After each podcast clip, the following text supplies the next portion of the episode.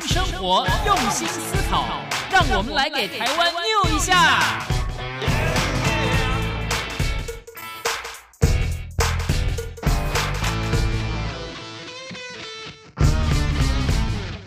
打开收音机，收听健康知识家，可以消耗一大卡。欢迎来到黎慧芝主持的《健康知识家》。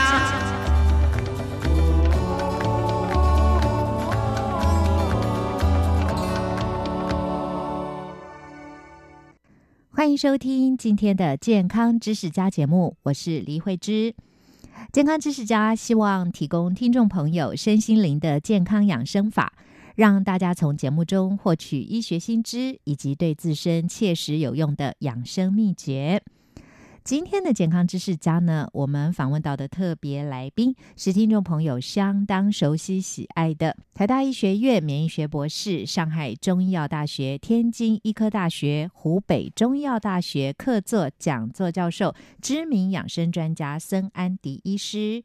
孙医师今天跟大家谈的话题是心脑血管疾病的定义、跟症状、成因跟防治方式啊。心脑血管疾病的发生率其实不低的，那么尤其在气候变换的时候呢，特别容易产生。那么这个呢，除了外在环境的影响，还有就是我们本身体质的保养，包括你的饮食、作息、睡眠、运动等等，都是非常重要的。当内在环境好的时候，遇到外在环境的突发状况，你就比较有好的抵抗能力，也能够减少心脑血管疾病的产生，甚至各类疾病的产生。这是一个主要的概念。所以，平常的养生保健正确的观念是非常重要的，这也是预防医学一个很重要的概念。好的，那么音乐过后，我们就一块来收听今天节目的这段访谈。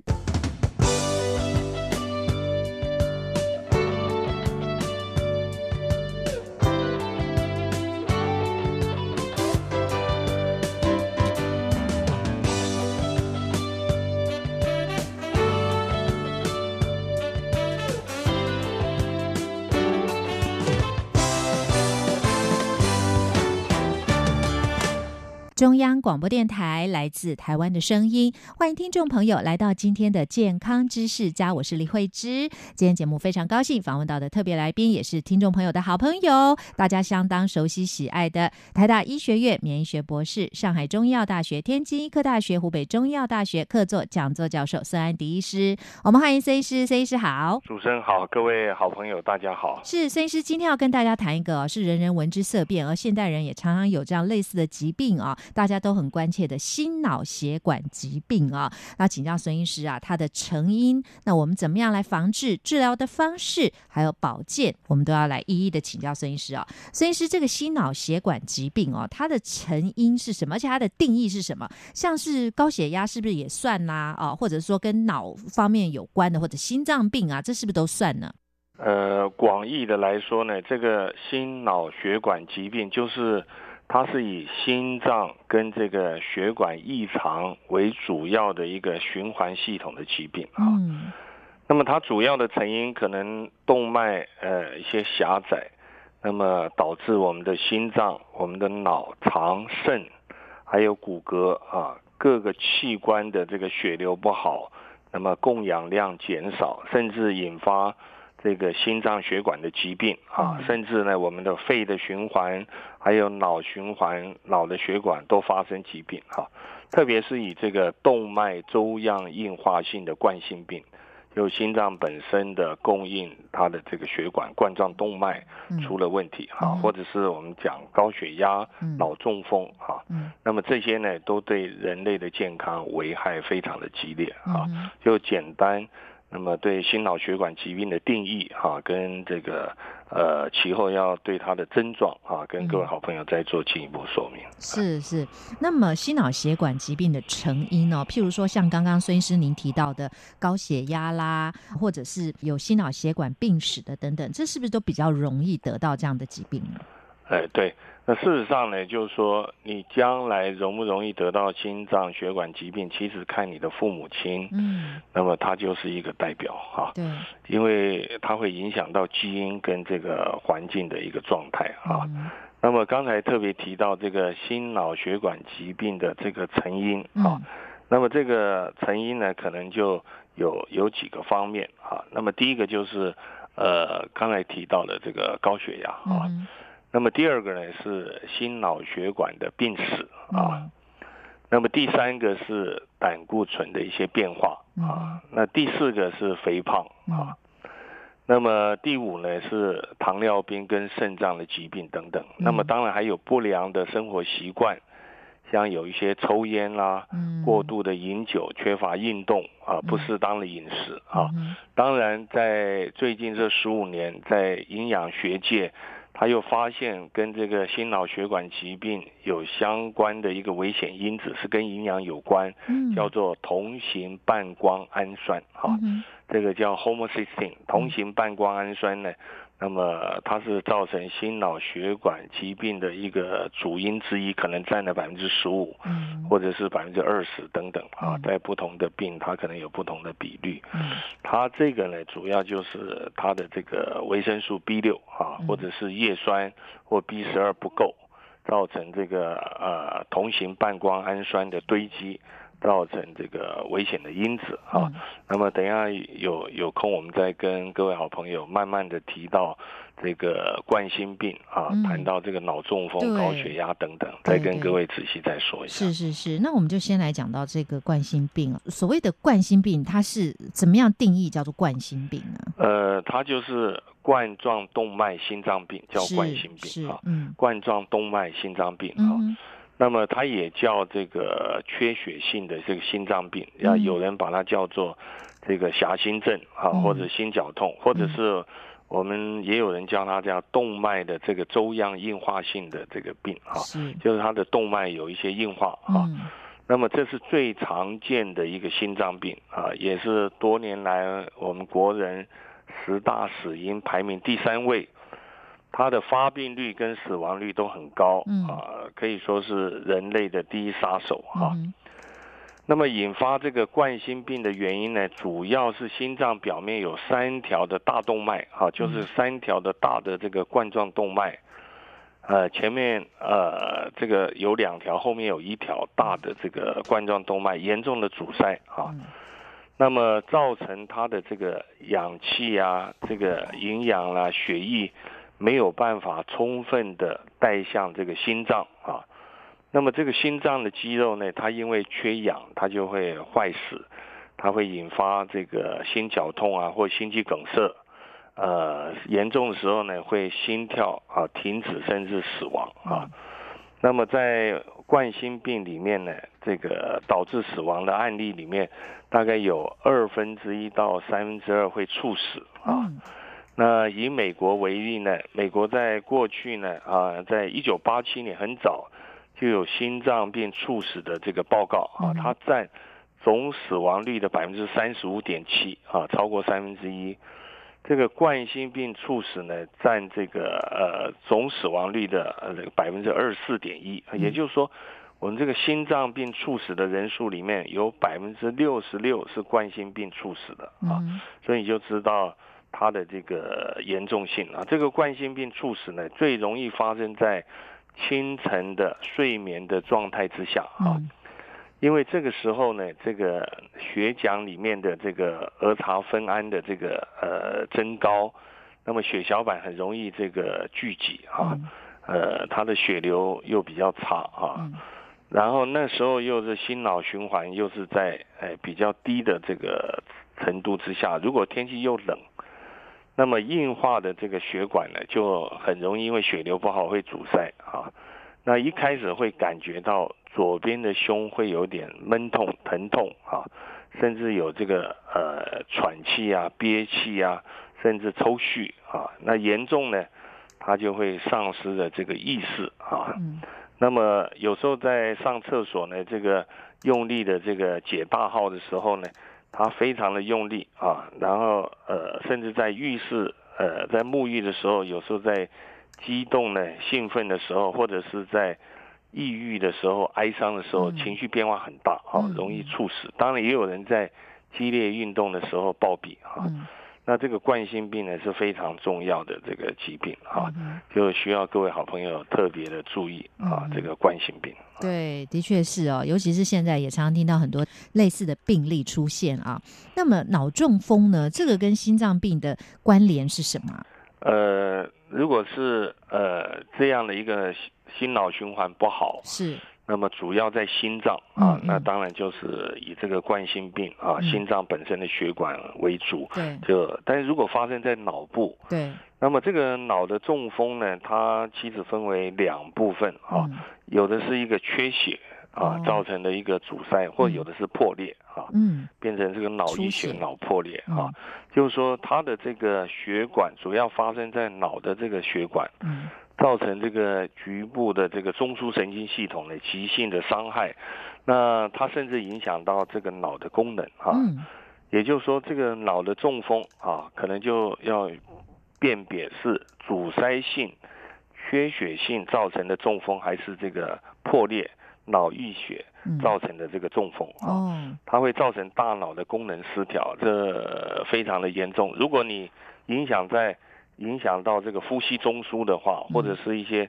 重要的脑干的地方呢，甚至就会变成植物人，甚至更严重啊。嗯。嗯。那如果你在呃比较这个次要的地方，可能就哪个地方呢，这个脸部啊或肢体啊，呃突然的这个无力，或者是走路不稳啊、脸歪啊、口斜啊，或者是讲话不清楚、视力模糊啊，或者是语言有障碍，或有晕眩、呕吐啊嗯，就看你发生的一些部位啊。嗯。那么这个呃，在过去呢，这个心脏病啊，或者是呃有糖尿病、高血压这些病症的啊，嗯。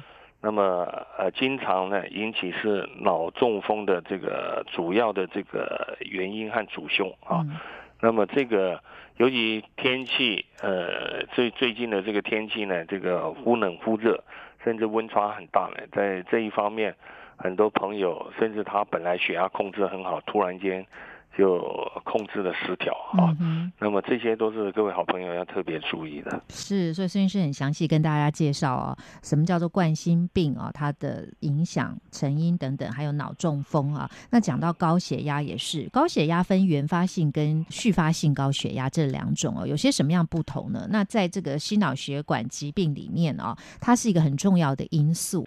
所以我们可能就是讲这个原发性哈，是。这个原发性就是一开始就是对它的发生原因不清楚啊，哦，那个叫原发性。嗯那后来续发现就是之后发生的就叫续发性。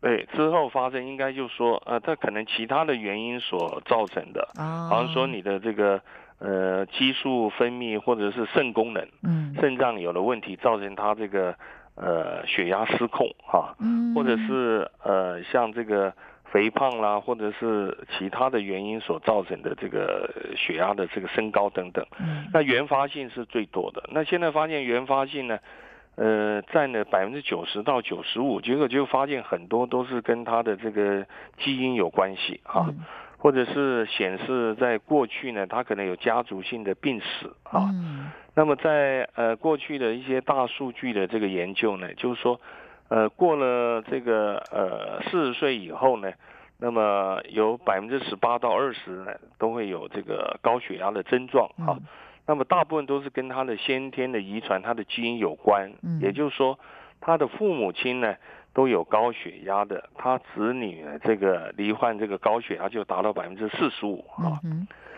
如果父亲、母亲有一方有原发性高血压呢，他大概百分之二十八；如果父母亲都正常的话呢，那么他这个得到这个高血压大概只有百分之三啊。嗯那么另外呢，这个原发性高血压呢，他的这个兄弟姊妹，那么大概有百分之六十都有这个疾病啊。嗯也就是说，过去不知道原因的高血压都把它放在原发性，嗯嗯。那后来呢就发现哦，都是跟他的基因有关。嗯嗯跟他的这个先天的这个遗传有关哈、所以如果您的父母兄弟姊妹有这个高血压的，那您的这个危险性就会增高，嗯，要特别值得各位好朋友特别注意了。那么刚刚孙医师您也提到心脑血管疾病的这个成因，包括有高血压、心脑血管的病史，还有胆固醇的变化，还有肥胖啦、糖尿病跟肾脏疾病，另外就是不良的生活习惯啦，像是抽烟、过度饮酒、缺乏运动啦、不当的饮食等等啊。所以这些我们就一一来看呢。呃，像这个高血压。啊，您刚刚也解释很多了哦，就是它为什么会形成心脑血管疾病的一个原因呢，还有这个心脑血管病史，那这个部分是不是也可以跟大家谈一谈？对，那么这个高血压呢，可能我们先提到它的定义哈。像我三十几年前、四十年前当住院医师、总医师啊，那么世界卫生组织呢，应该说在一九七八年的时候呢，它规定这个血压呢。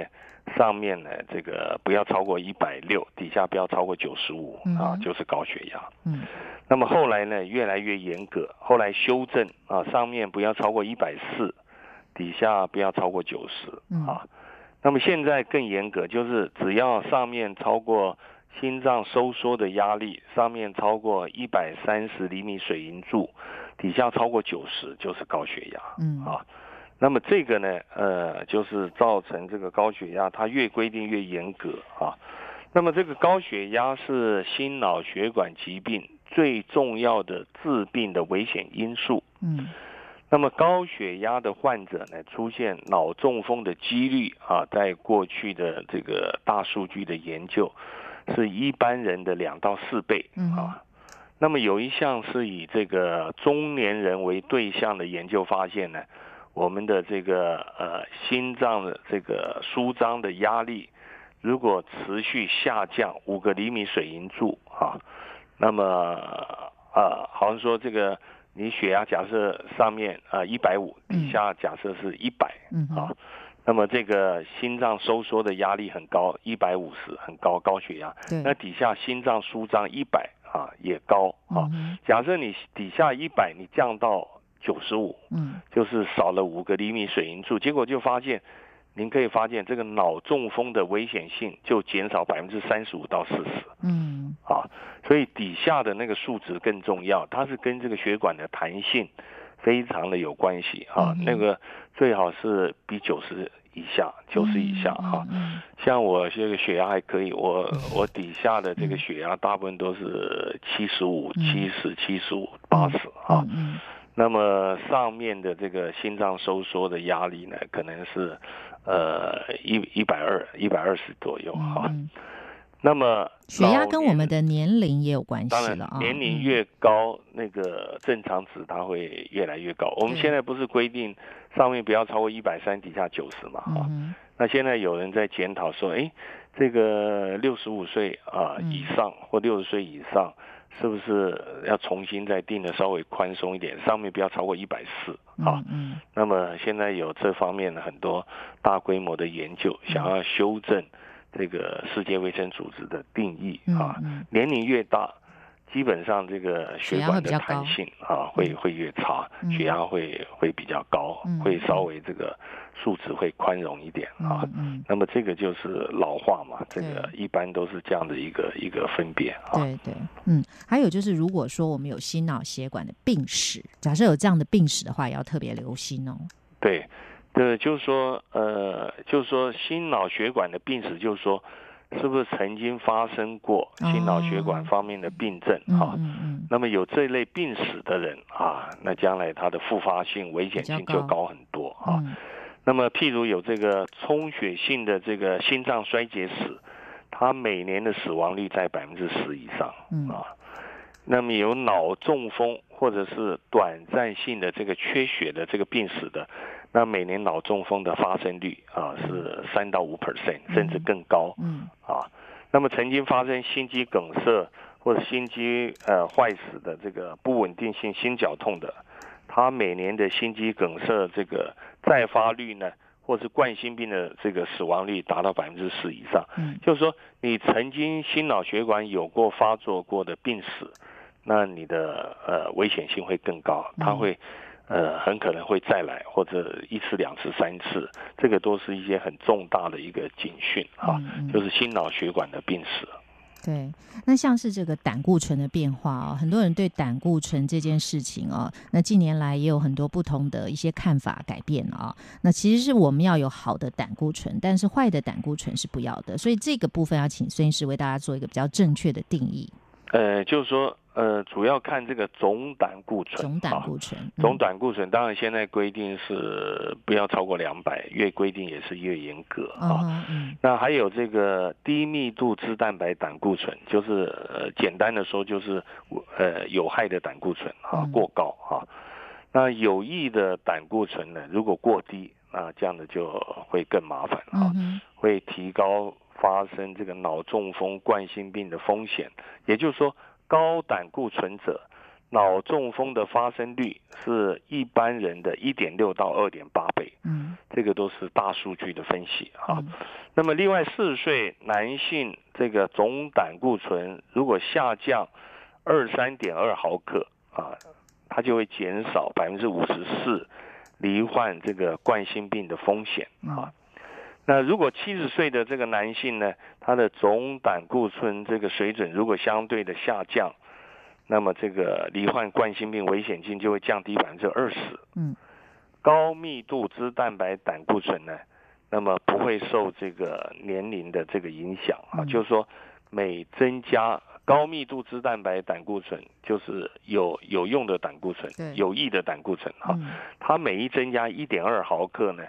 它的这个有益的增加一点，它的这个罹患冠心病的几率就减少百分之三。嗯，那么这个血清总胆固醇升高啊，年龄越早啊，就是说你越年轻的时候，你胆固醇越高，升的越快越高啊，和你年纪老了才升高，年龄越小的时候升高的这个越早，他的罹患这个冠心病的几率也越高。嗯。这个总体来看，你要注意总胆固醇的量以外，还要再注意这个有有害胆固醇的量啊。那么这是一个一个双重，尤其是有益胆固醇，看它的保护性够不够。如果不够，有害胆固醇又增高，那这个风险会增大很多。是，所以胆固醇的变化也是我们需要留意的啊。再就是肥胖，肥胖感觉啊，很多疾病都会得了啊，就是说很容易导致各式各样的疾病，不只是心脑血管疾病，但是它跟心脑血管疾病的关联，我们要请教孙医师。呃，他的这个肥胖呢，我们是看他的这个体重哈，按照这个 BMI 的这个身体质量的指数哈。那这个 BMI 呢，它的这个正常啊，大概呃最好是二十五到二十九啊。那么呃正常呢，大概在呃二十五以下啊。那么如果你身高啊 BMI 二十五到二十九。他罹患这个冠心病的危险性增增加百分之七十啊，那如果你二十九到三十三，那增加三倍以上，嗯。啊，那一般呢，这个 BMI 都在二十五以下，嗯。啊，那么这个就是一个估量的一个方法，就是让从你的身高、你的这个体重啊，那得到一个身体的这个质量这个指数哈，那这个 BMI 要怎么计算呢？对。啊，各位好朋友，我举个例子，假设您您的这个身高假设是呃一米八啊，一一百八十公分啊，假设体重呢是八十公斤啊，那么这个 BMI 怎么怎么算呢？啊，就是就是你的这个呃这个体重啊，就是八十公斤啊，除以这个身高就是一点八公尺的平方啊，就是说。你你上面的这个分子是八十啊，除以底下一点八乘以一点八啊，所以等于是八十除以一点八再除以一点八啊，就是你身高的这个用公尺为单位一点八公尺平方啊，呃，然后体重八十公斤就八十除以一点八的平方，嗯，它就会得到一个 BMI 的这个数值啊。呃，那最好是，当然，它每个国家的这个呃 BMI 的数值会有一些差异啊。基本上这个欧美人士的 BMI 的正常值是比较高一点的哈。嗯但是一般来讲啊，像在在亚洲人，可能在中国人可能十八点五到二三点九之间啊。嗯嗯那美国人可能到二十五啊嗯，都还算正常的嗯啊。但是不管怎么样，如果你 BMI 超过二七以上，就属于肥胖。嗯。也就是说，你的体重越重啊，嗯。你你可以可以这样子来看，就是说，他的这个心脏的负荷就越重，他嗯需要大量的血流，嗯。所以你的心脏的这个本身冠状动脉，如果它的血流供应量不足啊，嗯。那么它就会胸闷呐、心心脏不舒服啊，嗯。甚至左边的这个手它有麻麻的感觉，左边的这个下巴它有麻麻的感觉，甚至会会阵痛，嗯。前面痛，后面的膏方会痛。那么嗯这个就是呃要特别要注意的。嗯嗯，对，所以啊，肥胖要注意，不要让肥胖产生啊，这个是现代人一个很重要的课题，在饮食各方面都要注意的，不要让呃这样的情况发生，因为会导致心脑血管疾病。再来就是糖尿病跟肾脏疾病啊。这两种疾病也是现代人常常罹患的疾病。那么，这个跟心脑血管之间的关系是什么呢？呃，应该这样讲说对，呃，有些肾脏疾病呢，它有时候会让这个血压呢更高哦，甚至失控，是，甚至有的这个糖尿病，它会让血管的这个管壁啊变成这个循环也粘滞性，嗯，然后这个管壁呢变成也很脆弱啊。嗯那么这个呢都会增加心脑血管疾病的这个危险性。嗯它可能有糖尿病，它这个呃，甚至造成这个脑中风啊、冠心病啊，这个死亡性会增加三倍以上啊。嗯那么另外呢，不同类型的这个肾脏疾病呢，也会提高心脑血管疾病的罹患率，尤其是糖尿病性的这个肾脏病，它的影响更大啊。嗯呃，所以你看很多的这个有问题的，它都是高血压啦、糖尿病啦、肥胖啦、呃中风啦、心脑血管疾病啊，全部跟着来，嗯嗯，就是一个合对并一个，一个合并一对个啊对，它都是一个带一个，一个带一个。对，所以这个很重要哦。还有这个肾脏病，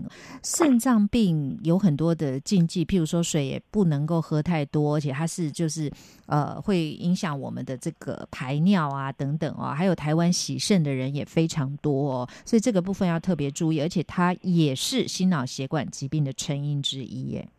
是啊，呃，台湾大概有很多世界第一啊，喜盛大概也是世界第一的啊。嗯呃，有时候有有感触哈、嗯所以我一直觉得应该要推行这个预防医学。对，没错没错。啊，你不要到时候生的病已经末端了，结果拼命在在搞那个疾病啊。啊，那、呃、病人也痛苦，国家又花更多的钱，个人也承担不起啊。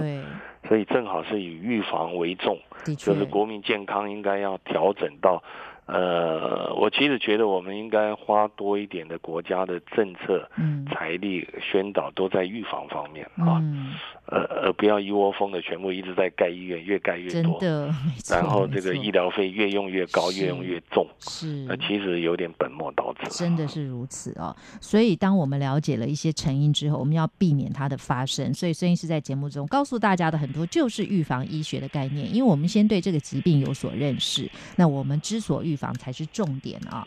那接下来我们再谈到就是心血管疾病成因的另外一个很重要的，其实我觉得这也是一个根本啊，就是不良的生活习惯。孙医师也点出来啦，像刚刚讲到了抽烟啦、过度的饮酒、缺乏运动、不当的膳食等等啊。抽烟本来就是对我们不要说心血管疾病啦，对我们的肺啦，对我们的全身都是不好的，而且造成空气污染呐、对，所以我打死都不抽烟，这辈子都不抽烟。嗯对人家再怎么禁烟，再怎么说我不接地气，没有这个这个 怎么会？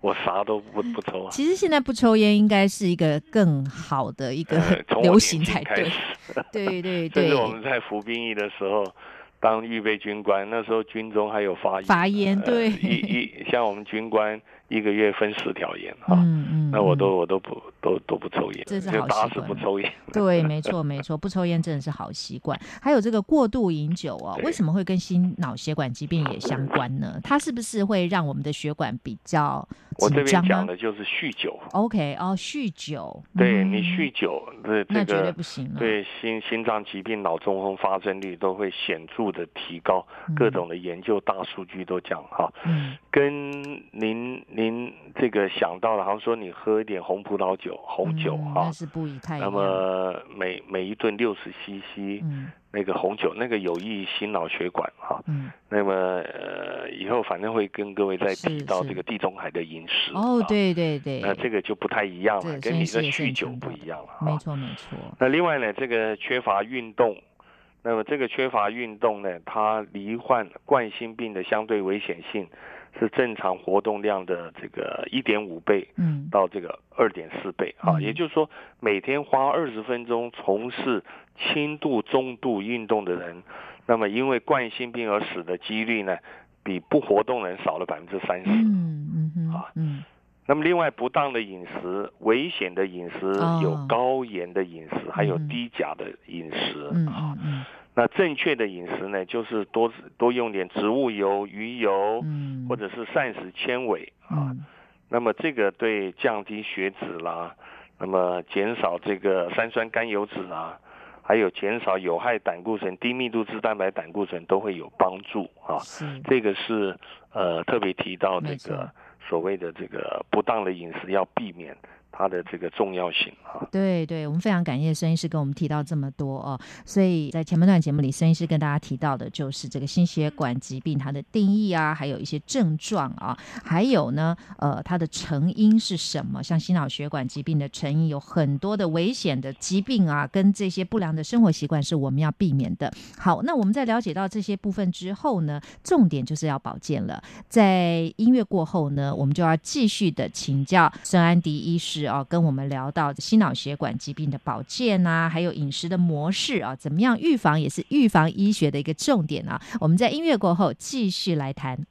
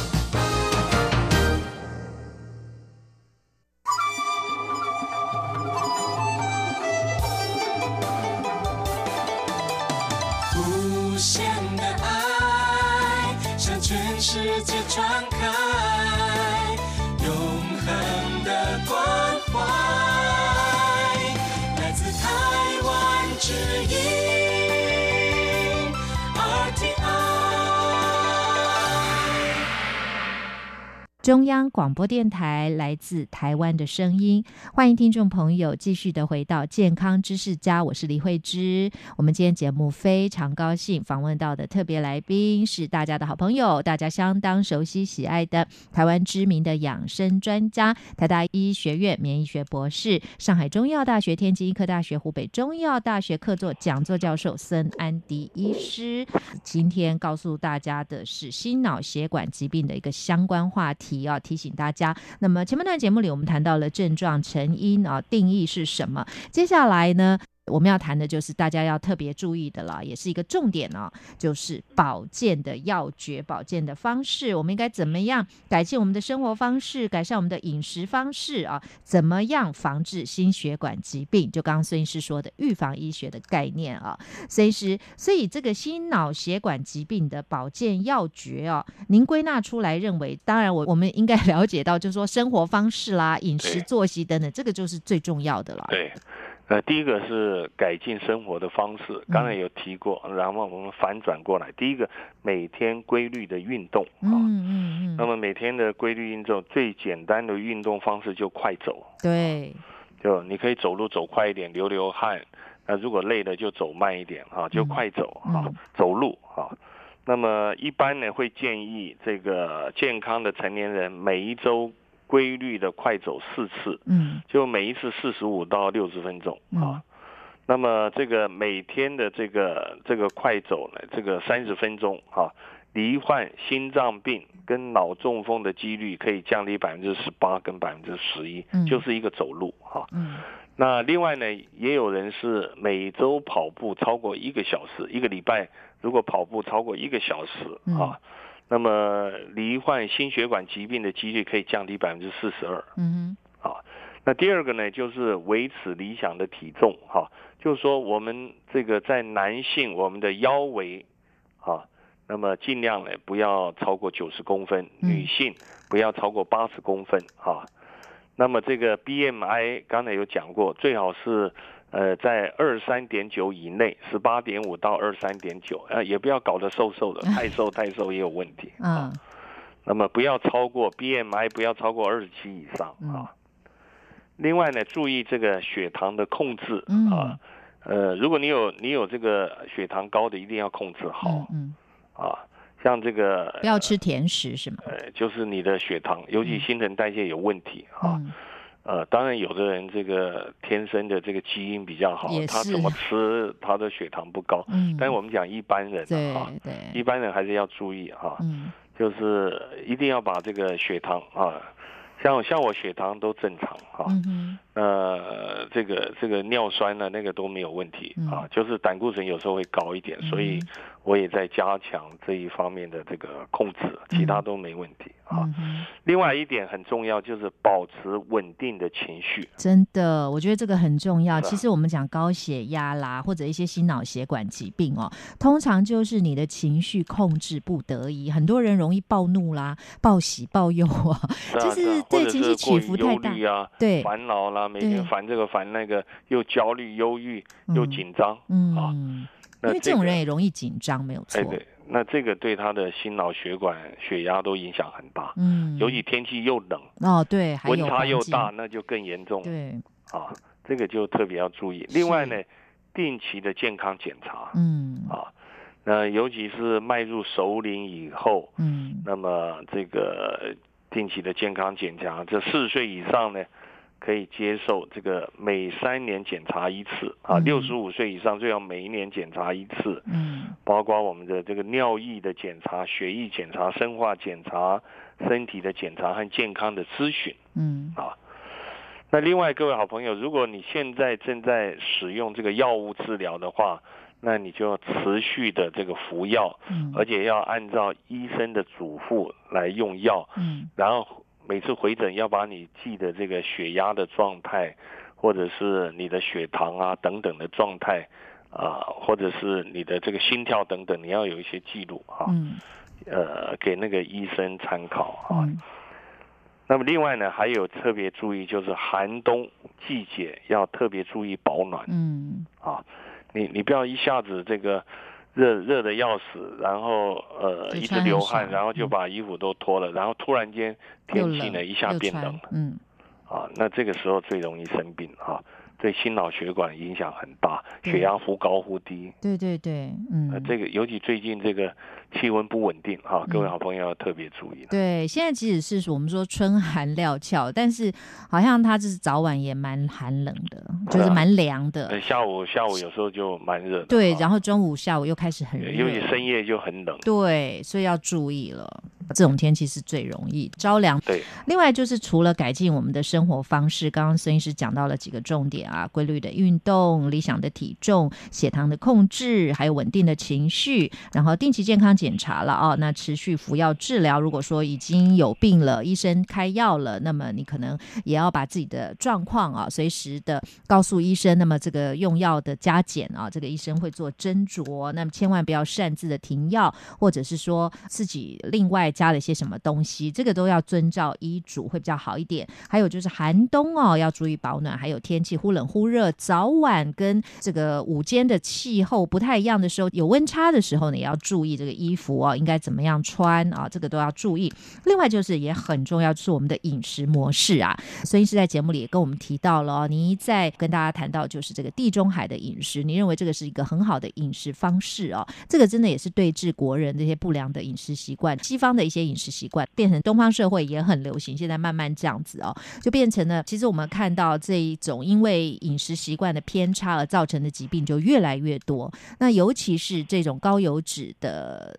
食物啊，对于我们的心脑血管疾病的形成是非常有关联的，所以这部分要请教孙医师啊，怎么样才是一个比较良善的饮食模式呢？呃，你看很很重点的就是说，地中海的这个饮食哈，地中海国家在欧洲嘛哈，嗯。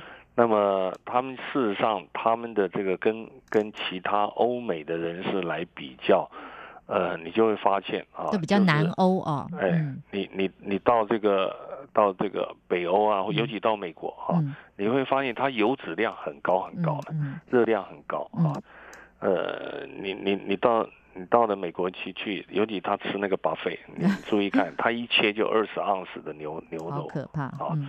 然后呢，一一一一大堆这个玉米花啦，一大堆这个冰淇淋爆米啊，花，呃，嗯爆米花，一大堆这个这个，甚至喝了好几杯啤酒啊，什么酒对，啊，然后或者是这个巧克力啊等等啊，都是热量非常高啊。嗯也就是说，我们要减少饮食里面饱和脂肪酸跟胆固醇的成分啊。嗯啊，例如这个牛肉、猪肉啊，那要有一定的这个限制啊。像这个蛋类，一天一个鸡蛋 OK 啊，你不要一天吃好几个啊。嗯。那么牛油啊、奶酪、冰淇淋啊嗯，不要摄取的太多太高。嗯哼，另外，要以这个多元不饱和脂肪酸的，像植物油取代饱和的这个这个动物油哈、嗯。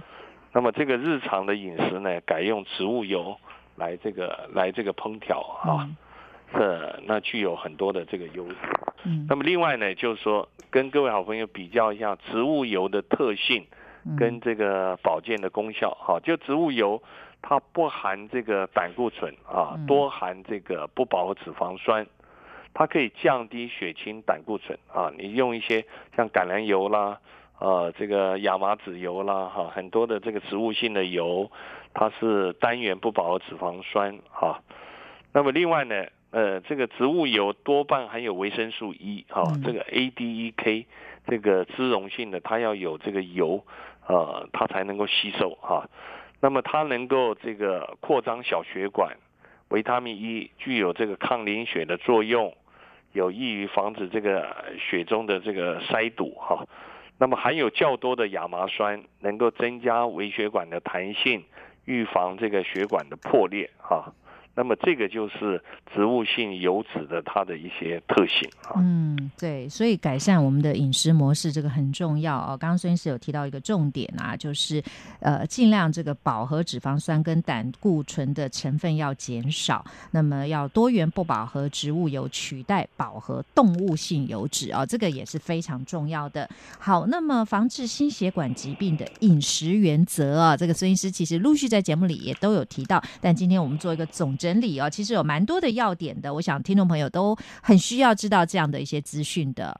好，那么也就是说，心脏病、高血压、脑中风的这个饮食保健呢，对它的目标都是这个维护我们这个心脑血管的健康哈。对，有弹性。哎嗯，那理想的这个饮食模式，低热量、低脂肪、低胆固醇，啊，嗯然后适量的蛋白质，嗯充足的这个维生素，还有这个必须的微量元素啊，嗯。必须的矿物质，丰富的这个膳食纤维以及低盐低钠啊。嗯。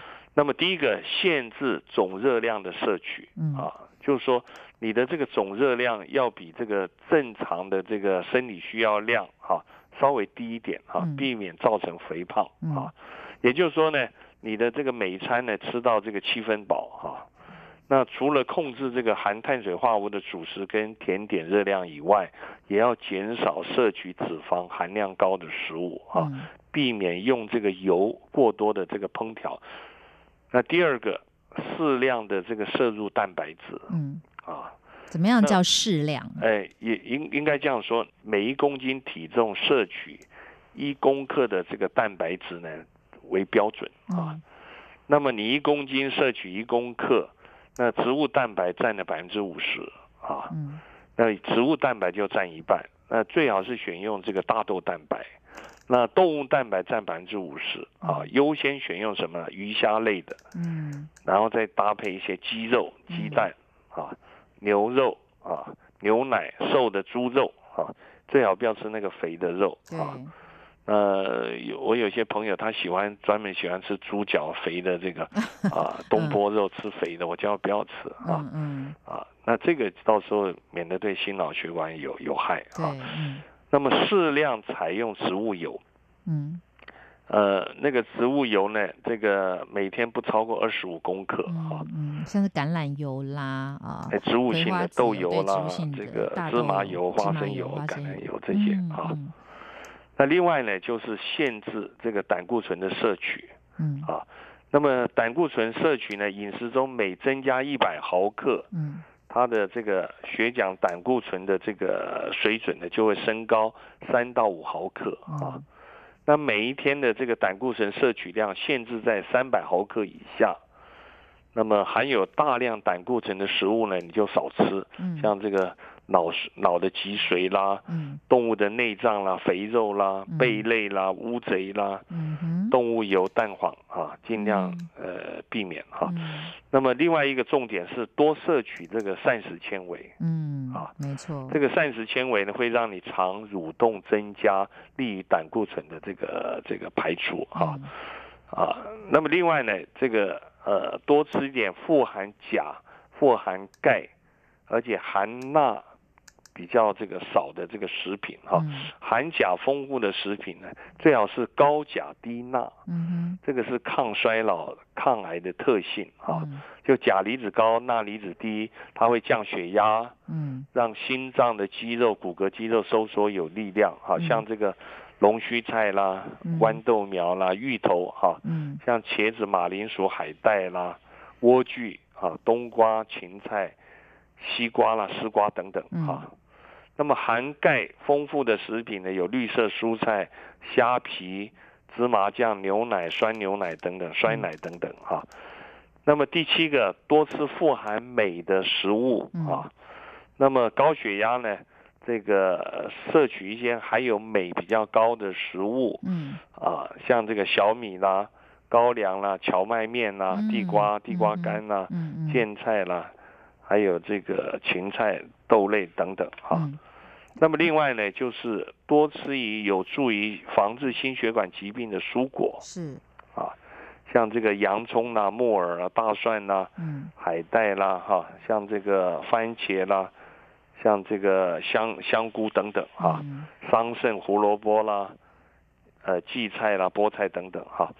另外，多吃降血脂的食物，像山楂啦、嗯。香菇啦、嗯。大蒜、洋葱、柑橘类啦、海水鱼等哈。嗯。另外呢，少吃一些让你容易容易兴奋的东西，像这个浓茶啦、咖啡啦、嗯。抽烟等等哈。嗯。啊，这里面特别提到多吃坚果类哈，嗯。维护这个心脑血管的健康啊，坚果类啊。嗯。那么另外呢，这个多吃一点这个像大豆的这些东西呢，它可以降血脂、抗动脉硬化。嗯那么大豆里面含有重要的这个生物活性物质，像大豆皂苷啦，像大豆异黄酮啦，像这个蛋白质类的这个活性的生态啊，嗯像这个呃酶类等等哈。嗯那么另外呢，有大豆有低聚糖啦，或者是大豆膳食纤维、大豆的油脂、大豆油等等哈。嗯那最后呢，多吃一点柑橘类的，注意这个降血脂、降血压嗯。啊。像这个它尤其是这个果皮类的这个呃促进心脑血管的健康成分，嗯。像陈皮干啦，或者是一些这个呃这个流硒的这个陈皮干啦，嗯降这个血中胆固醇啊，嗯。降血压啦啊嗯，让这个冠状动脉的毛细血管的这个让它的这个脆弱性减低啊嗯哼。啊，柑橘类的，嗯。就是重点跟各位好朋友提到防治心脑血管疾病的饮食原则。是，所以提了很丰富的这个饮食原则哦，大家如果可以遵守的话呢，我们的这个心脑血管疾病的发生率一定会降低哦。不过孙医师这边要提到，最近有一个说法哦，以往我们都常说这个吃太多的钠哦，可能会对血压不太好，就比较容易是高血压。但是最近又有一个说法，就是说其实钠的摄取也是要够的，否则对血压来说也不见得是好事哦。所以呃，西方医学很多的一些实验或者是说一些说法啊、常常就是过了几年之后被推翻，再过了几年又被推翻，所以常常会有一些变动啊、那针对这个钠的摄取跟血压之间的关系啊，这个部分孙医师您的看法是什么呢？呃，应该说这个钠要适量啊，因为我们在检测病人血中的这个钠离子、钾离子都有一定的浓度。嗯你你如果钠都没有也不行，嗯它这个电解质会失去平衡，嗯哼那会有一大堆电解质杂乱的这个问题啊。嗯那钠太高确实不好，就嗯是说会造成这个血压、心脑血管疾病增加。嗯所以我们一篇一般呢，大概钠大概用五五公克哈、这个盐钠钠盐大概五公克，嗯。大概可以了。那如果你你血压高，你可以稍微低一点啊。那么在过去呢，很早以前，这个中国大陆他就做了一个地图啊，这个地图很有意思，他就按照各省平均，我有看到这个地图啊，就是他各省用的这个钠的这个平均的量啊，你就你就画起来啊，看他得到心脑血管疾病的这个呃它的比例啊嗯，或者是死亡率的这个不同的颜色，就用不同的代表不同的高度啊，嗯。你就发现。呃，一般的北方啊，北方人啊吃的比较咸啊，嗯。啊南方人吃的比较清淡，嗯，然后跟气候有吃的越咸越口味越重的地方，哎，果然是他的高血压、心脑血管疾病发生率比较高，死亡率也比较高。那个嗯图很明显的就出现啊。那北方他为什么会吃的比较咸？因为在古代天气比较，至今也很寒冷嘛。嗯。那以前没有没有没有电冰箱这些东西，所以都用常常都要腌制的哈、嗯保存食物，它能够保存哈、对，那所以呢，久了它就口味越吃越重啊。嗯像像我在台湾生，但我祖籍山东啊，嗯。我就发觉这个山东老乡吃的这个口味比较重啊，嗯。那就变成哎呃有一点这个这个，那现在就慢慢调整。啊。对对对，但你你你都没有用钠也不行，你会有嗯。一大堆电解质失调。对呀啊，甚至嗯有一大堆的这个其他的这个问题。没错，啊其实重点就是说不要太油腻、大鱼大肉，还有就是呃一些油炸的食物啊，这些避免掉哦、这种反式脂肪这种东西，恐怕的危害是更大的。一些天然的，我们说盐的钠的摄取，就是说各种微量元素，其实你也是要有一个适当的量。要适量，适量。嗯嗯，对，的确是这样子哦。接下来也要请教孙医师哦，像一些对于预防心血管疾病，或是甚至有治疗功效的呃一些这个中草药，是不是也为听众朋友做一些介绍？因为这个也是一个辅助很好的方式。是，那跟各位介绍两样哈，嗯一个是啊三参嗯参麦饮，参就是人参、丹参、苦参，叫三参哈，是，参脉饮哈。那每一天的这个量呢，就是说人参呃呃六克嗯啊，丹参十五克，苦参十五克哈。另外呢，再加上麦冬十二克，五味子六克哈。这些有什么作用呢？就是呃，它会活血通络啊嗯，它会清心复脉，增加冠状动脉的血流量，降低血液的这个粘稠度，抗心律失调哈、就是把以上的这种中药的材料用水来煎服哈、每一天一剂，早晚各服一次，以一天为这个一个疗程这个叫三参生脉饮哈。嗯。那另外呢，我再给您介绍一个很重要的，就陈立夫先生，嗯。他有一个自制的方子啊，嗯。叫做立夫治心主方啊嗯，就心肌梗塞、嗯。心肌阻塞。陈立夫先生他身体力行非常多年啊，嗯。他这个材料呢，就是呃五六天份的这个量啊，这个是五六天份的量，就是大白菜嗯。啊，大白菜半颗啊，黑木耳，那么一碗。嗯一个一个小碗啊嗯，一个一个饭碗，嗯呃，小饭碗啊嗯，冬菇，那进水以后呢，这个把这个 T 去掉，一个一个饭碗量啊，嗯山楂粉嗯二两。那么用这个丹参粉、黄芪粉各二两啊。嗯那这里特别介绍一下，大白菜有什么作用呢？半颗大白菜嗯，它会降血压、对，通血管。嗯那黑木耳呢，进水以后一个碗的量嗯是使这个血小板不容易凝集啊。嗯嗯那么冬菇呢，它是血管的清道夫，嗯进水以后呢，把那个 T 去掉，嗯，一个碗的这个饭碗的量啊，干香菇可以吗？呃也可以，啊。也可以，嗯那山楂粉嗯啊、呃它会平血压、通血管二两。嗯那么丹参粉、黄芪粉治心肌阻塞有效的药，就丹参粉。嗯，丹参是活血化瘀，黄芪它会补气嗯啊，调免疫啊嗯，各二两啊嗯。就是说，你把大白菜切成小块嗯啊，把黑木耳浸水以后，这个冬菇呢也进水，把这个 T 去掉，嗯分别用果汁机打成泥啊。嗯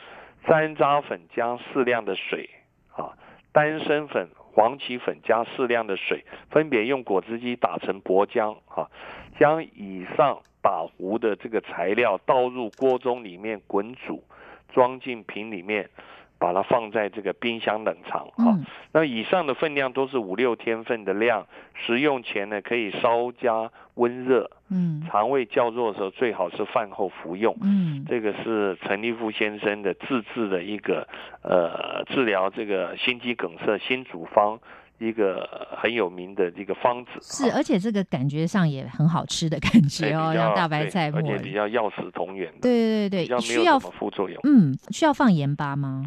呃，它这里面你看情况，嗯你可以调调节调节一下。对，应该就是清清淡淡这样吃就很好了啊。哎，这两个是比较重要的方子。啊是，所以孙医师跟大家提供了这两个很重要的方子哦。事实上呢，也不难啊，那味道也不错，听众朋友可以试试看哦。我想对于我们的养生保健、预防心血管疾病呢，会有很好的疗效。好，那我们今天节目就非常的感谢孙安迪医师跟大家谈到了心脑血管疾病它的这个产生啊，那么它的定义、症状，还有我们怎么样的预防、饮食方式等等保健的要诀，都跟我们做了很清楚的说明。那么今天非常谢谢孙医师的分享。谢谢。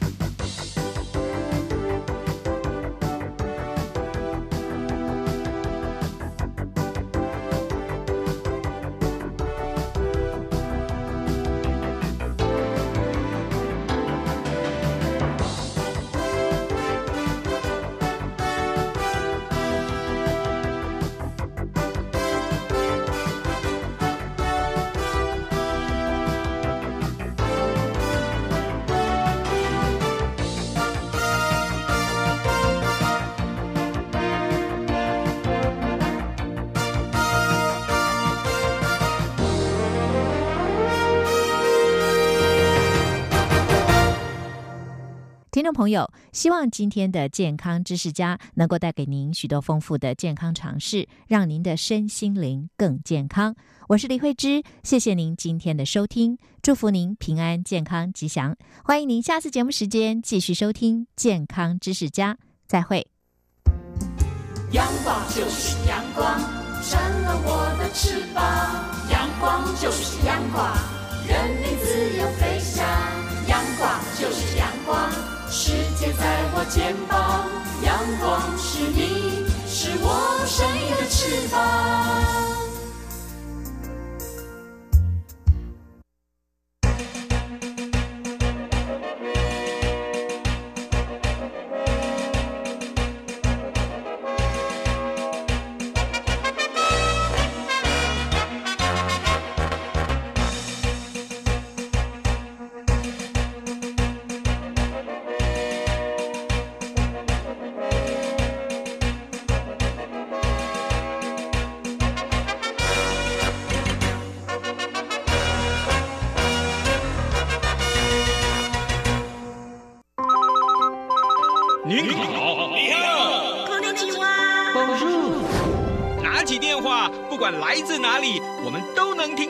的声音。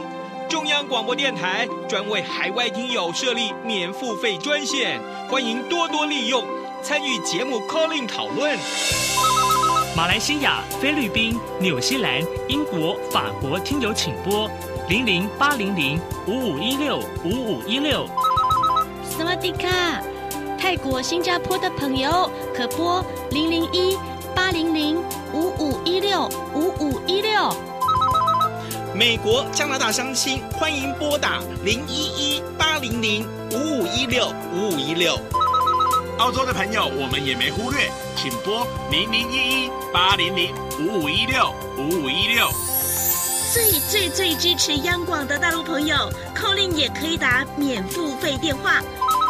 华北听友请拨零一零一零八零零八八六零零六三。华中级华南听友请拨零一零一零八零零一八六零零六三。好了，说了这么多，就是要您别忘了 calling 常来电，而且呀、您来电我付费。阳光主持人在台北发音室等您哟。